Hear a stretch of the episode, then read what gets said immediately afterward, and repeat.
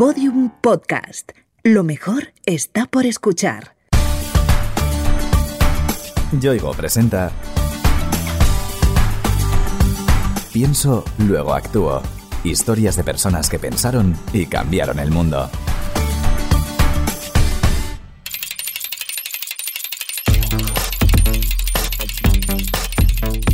Citizens of the Earth, you will be destroyed. Terminate. Destroy. Esto es lo que hace décadas cualquier persona podría asociar con la palabra robot. System override. Incluso hoy en día, esa imagen estereotipada y algo naif de la robótica sigue en el imaginario colectivo. Sin embargo, la realidad en el siglo XXI es completamente diferente gracias a personas como Elena. Soy Elena García Armada, soy investigadora científica del CSIC, en el Centro de Automática y Robótica, fundadora de la empresa Marcy Bionics y bueno, me dedico a estudiar la marcha humana y desarrollar exoesqueletos, robots, para permitir caminar a personas con enfermedades neurológicas que han perdido esta capacidad. Un exoesqueleto, como los que crea Elena, es una estructura mecánica que se coloca sobre el cuerpo de las personas y que o bien lo protege o bien lo soporta, le sirve de apoyo o incluso le ayuda a moverse. El exoesqueleto para los pacientes es una ayuda a la movilidad y por tanto una mejora en su calidad de vida y en su esperanza de vida.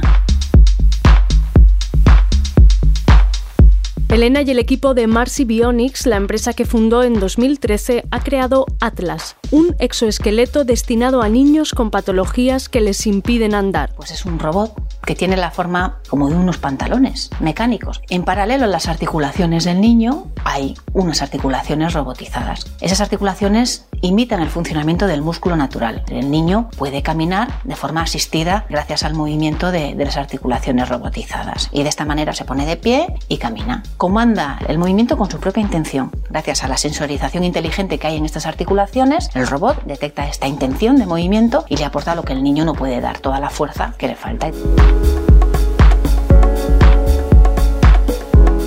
Parece ciencia ficción, pero es toda una realidad. Y ya que hablamos de ese género, vamos a echar mano de él para entender cómo Elena ha llegado a diseñar estos exoesqueletos. Vamos a viajar en el tiempo, a los años 80 del siglo XX cuando aún era una jovencita despierta, hija de padres científicos dedicados ambos a la física. Mi tío, que trabajaba en el CSIC, me enseñó un robot que estaban desarrollando para un proyecto y aquello me llamó mucho la atención porque aunaba un poquito todo lo que a mí me gustaba, la creatividad, el crear vida construyendo algo y luego además pues esa aplicación de la lógico-matemática que yo había heredado de mi familia, ¿no? Así que pregunté qué hay que estudiar para hacer robótica, ingeniería industrial y eso fue el, comienzo de mi carrera profesional.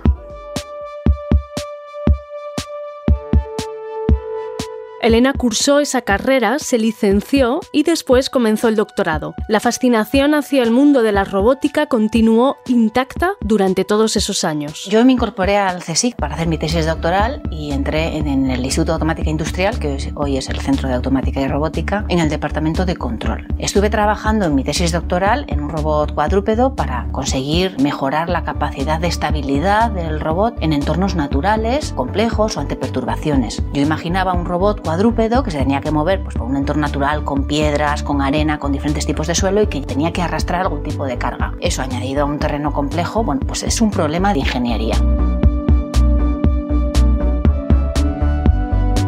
Y así nuestra protagonista se fue especializando en el diseño de robots orientados a la industria, hasta que el área de exoesqueletos se cruzó en su camino profesional. En el año 2001 se lanzó en Estados Unidos un programa de exoesqueletos. El Departamento de Defensa americano lo destinaba lógicamente a defensa, darle, dotar a los soldados de fuerza o convertirles un poquito en superhumanos. ¿no? Y fue cuando empezó a interesarme el campo de los exoesqueletos. Pero mi visión era más industrial, eh, ayudar a los trabajadores en la industria a levantar cargas pesadas para evitar pues, dolencias musculoesqueléticas, ¿no? que ahora también es una aplicación que está ahora mismo en auge.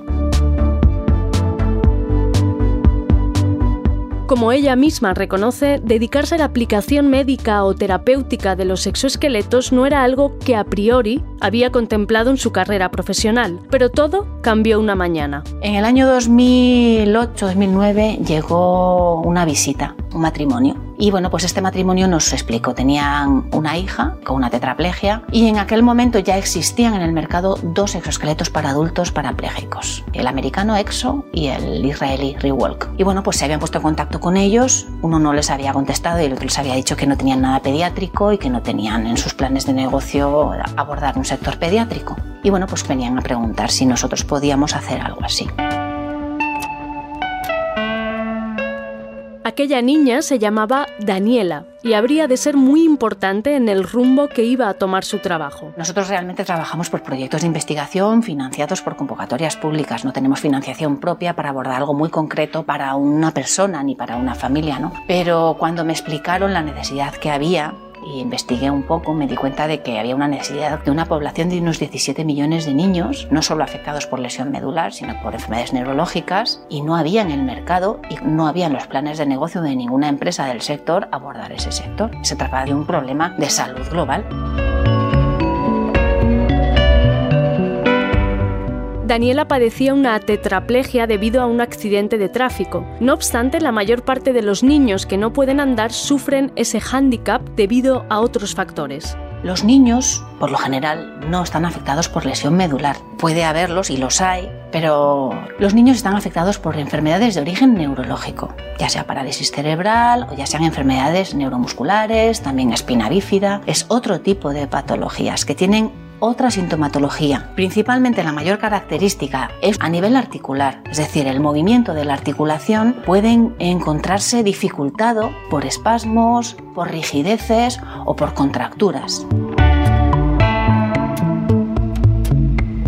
Diseñar y fabricar un exoesqueleto para ayudar a andar a los niños es un trabajo extremadamente complejo y preciso. Requiere la última tecnología y sofisticados sistemas mecánicos e informáticos. Por tanto, necesitamos una inteligencia a nivel control del movimiento de esa articulación. No nos sirve colocar un motor con una trayectoria predefinida que vayamos a controlar. No sirve. Necesitamos una tecnología más sofisticada, más evolucionada y que sea capaz de detectar para cada paciente y para cada articulación de cada paciente esa sintomatología y trabajar el movimiento de la articulación teniendo en cuenta esa sintomatología. Tampoco es lo mismo realizar un exoesqueleto para un adulto que para un niño. En este caso, además, hay que diseñar sesiones de rehabilitación adaptadas a ellos. Lo más importante es que la sesión se configura desde un punto de vista lúdico. El niño realmente va a realizar una serie de ejercicios basados en juegos, con pelota, dardos, pero que están orientados a trabajar una serie de grupos musculares. Los trabajamos de forma lúdica, pero se está trabajando de forma muy intensa. Están realizando una fisioterapia muy intensa, gracias a una gran motivación porque el niño se siente capaz de estar realizando juegos como sus iguales y eso le genera una motivación tremenda, se llenan de energía y no se cansan. Tenemos muchísimo control de la fatiga.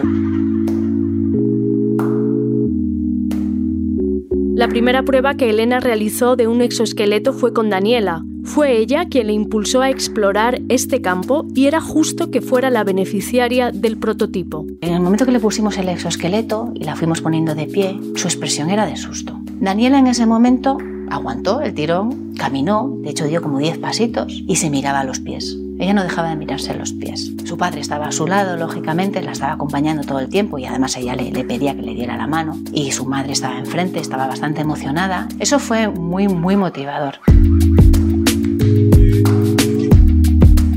Ese miedo que describe Elena y que experimentó Daniela al verse en pie por primera vez es habitual en las primeras sesiones de los niños con exoesqueletos. El primer momento siempre es de susto. Incluso hay algunos niños que no llegan a caminar la primera sesión. No quieren y les volvemos a sentar y se van a su casa. Pero los niños son increíbles, se retan a sí mismos y al día siguiente vuelven diciendo hoy sí que voy a caminar. Y a lo mejor en esa sesión dan dos pasos y se vuelven a marchar porque otra vez les vuelve a dar miedo. Y hay niños que tardan más y niños que tardan menos, pero a la tercera o cuarta sesión aparece la sonrisa. Y eso ya es espectacular. Es la, el principal motor para todos los que estamos trabajando aquí.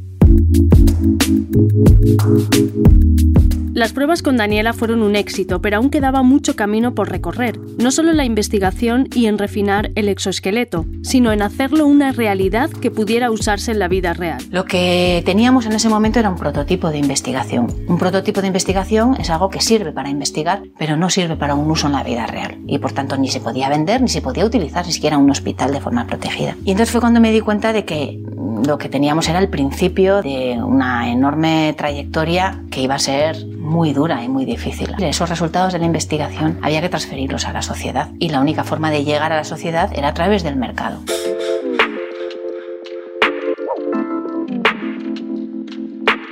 Si lo que había impulsado a Elena y su equipo era ayudar a los millones de niños que no pueden andar, sus esfuerzos no podían quedarse ahí. Debían impulsar la fabricación y comercialización de exoesqueletos para ellos. Era un mundo que para mí era totalmente desconocido. Pues con la ayuda de la Vicepresidencia de Transferencia del Conocimiento estuvimos viendo cómo abordar esto y finalmente decidimos que había que crear una empresa, puesto que no había un tejido que pudiera absorber esa tecnología y las empresas extranjeras que había con dispositivos para adultos no tenían interés en abordar el, el sector pediátrico. Así que bueno, pues decidí apostar por dedicar una parte de mi trayectoria profesional al emprendimiento. Y aunque era un nuevo camino lleno de incertidumbre, Elena se lanzó a recorrerlo. En el año 2013 tomé la decisión de, fundar una empresa de base tecnológica, Marcy Ionics, y convertirme en una emprendedora. Era la única vía para poder transferir a la sociedad el producto Atlas.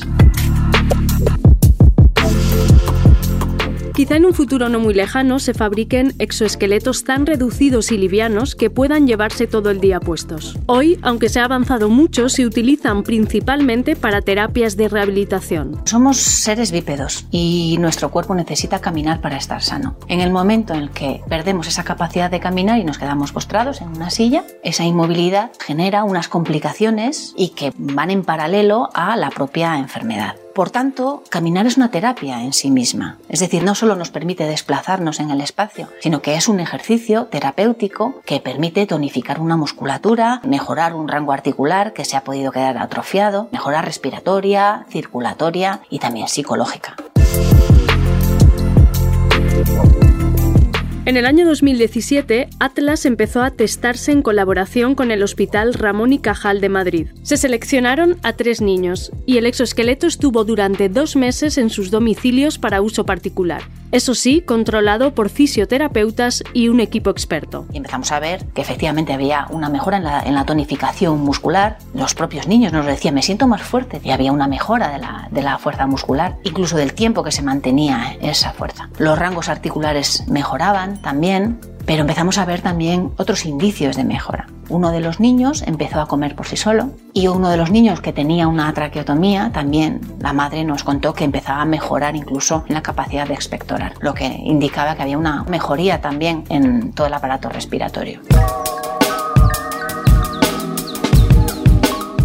Hoy en día son muchos más los niños que se benefician de las terapias con el exoesqueleto Atlas. Ana Rosa García es la madre de Álvaro, un jovencito con atrofia muscular espinal de tipo 2. Álvaro viene aquí a probar el exoesqueleto, que le sujeta prácticamente todo el cuerpo para ponerle de pie y caminar por él. Álvaro no puede ni ponerse de pie ni caminar por sí mismo y el exoesqueleto lo que hace es sujetarle a él y al propio exoesqueleto y hacer el movimiento que Álvaro no puede hacer por sí mismo.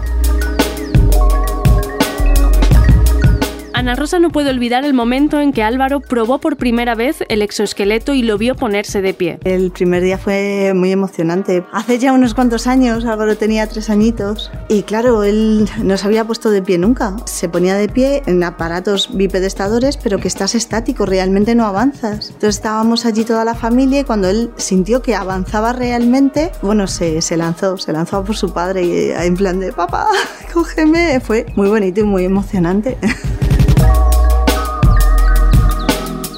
Los beneficios de Atlas para los niños con problemas motores son evidentes. Ana Rosa nos lo cuenta emocionada. Tú ves que mejora, que todos los días da un pasito más él. Hay una función que es que él da el paso, él mueve el exoesqueleto y todas las semanas aumentamos un par de pasitos. Todas las semanas es que se ve claramente que mejora porque si no, no daría un paso más. Y vamos avanzando pasito a pasito, pero de verdad. y medible y se ve. Marcy Bionics, la empresa que fundó Elena y que cuenta con la colaboración del CSIC y la Universidad Politécnica de Madrid, está introduciendo exoesqueletos en varios hospitales de España y también de otros países. En total ahora mismo en funcionamiento tenemos dos exoesqueletos en los hospitales. Se está enviando también un exoesqueleto a París, al Raymond Poincaré, y tenemos en desarrollo ahora mismo creo que son ocho exoesqueletos más, con la idea de ir introduciéndolos en todo este proceso. No obstante, queda mucho camino por recorrer en este campo. Elena cree que el futuro aún tiene que darnos muchas alegrías. Bueno, hay muchísimo por evolucionar en la tecnología de exoesqueletos. Yo siempre digo que esto es la punta del iceberg. Se ve simplemente a, simple vista, ¿no? El aspecto es un dispositivo, bueno, voluminoso, parece un poco Robocop y hay que trabajar en reducir las dimensiones del dispositivo, en hacerlo pues lo más imperceptible posible. Yo imagino la evolución del exoesqueleto en los próximos 10 años como un sistema totalmente imperceptible tanto para el propio paciente como para los que le rodean. Y en ese futuro esperanzador, Elena estará allí. Es una de las científicas más importantes de nuestro país y ha recibido numerosos premios a lo largo de los años. Sin embargo, su mayor recompensa es, y seguirá siendo, ver la sonrisa de un niño mientras usa un exoesqueleto diseñado por ella misma. Yo estoy tremendamente satisfecha y orgullosa del camino que he recorrido y no considero que tuviera que haber sido otro. Pero es verdad que a veces he hecho la vista atrás y me doy cuenta de que yo he sacrificado mi carrera científica. Pero no me arrepiento. Para mí no tendría ningún sentido resolver problemas de nuestra sociedad y dejarlos encerrados en el laboratorio.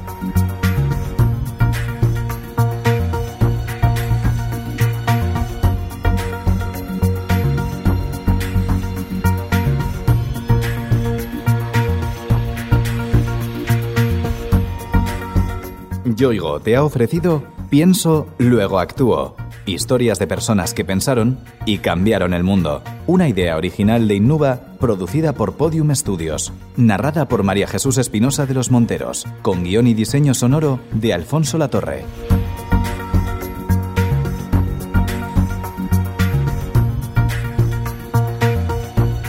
Todos los episodios en la sección de sociedaddelpaís.com, en podiumpodcast.com y en nuestros canales de Spotify, iTunes, iBox y Google Podcast.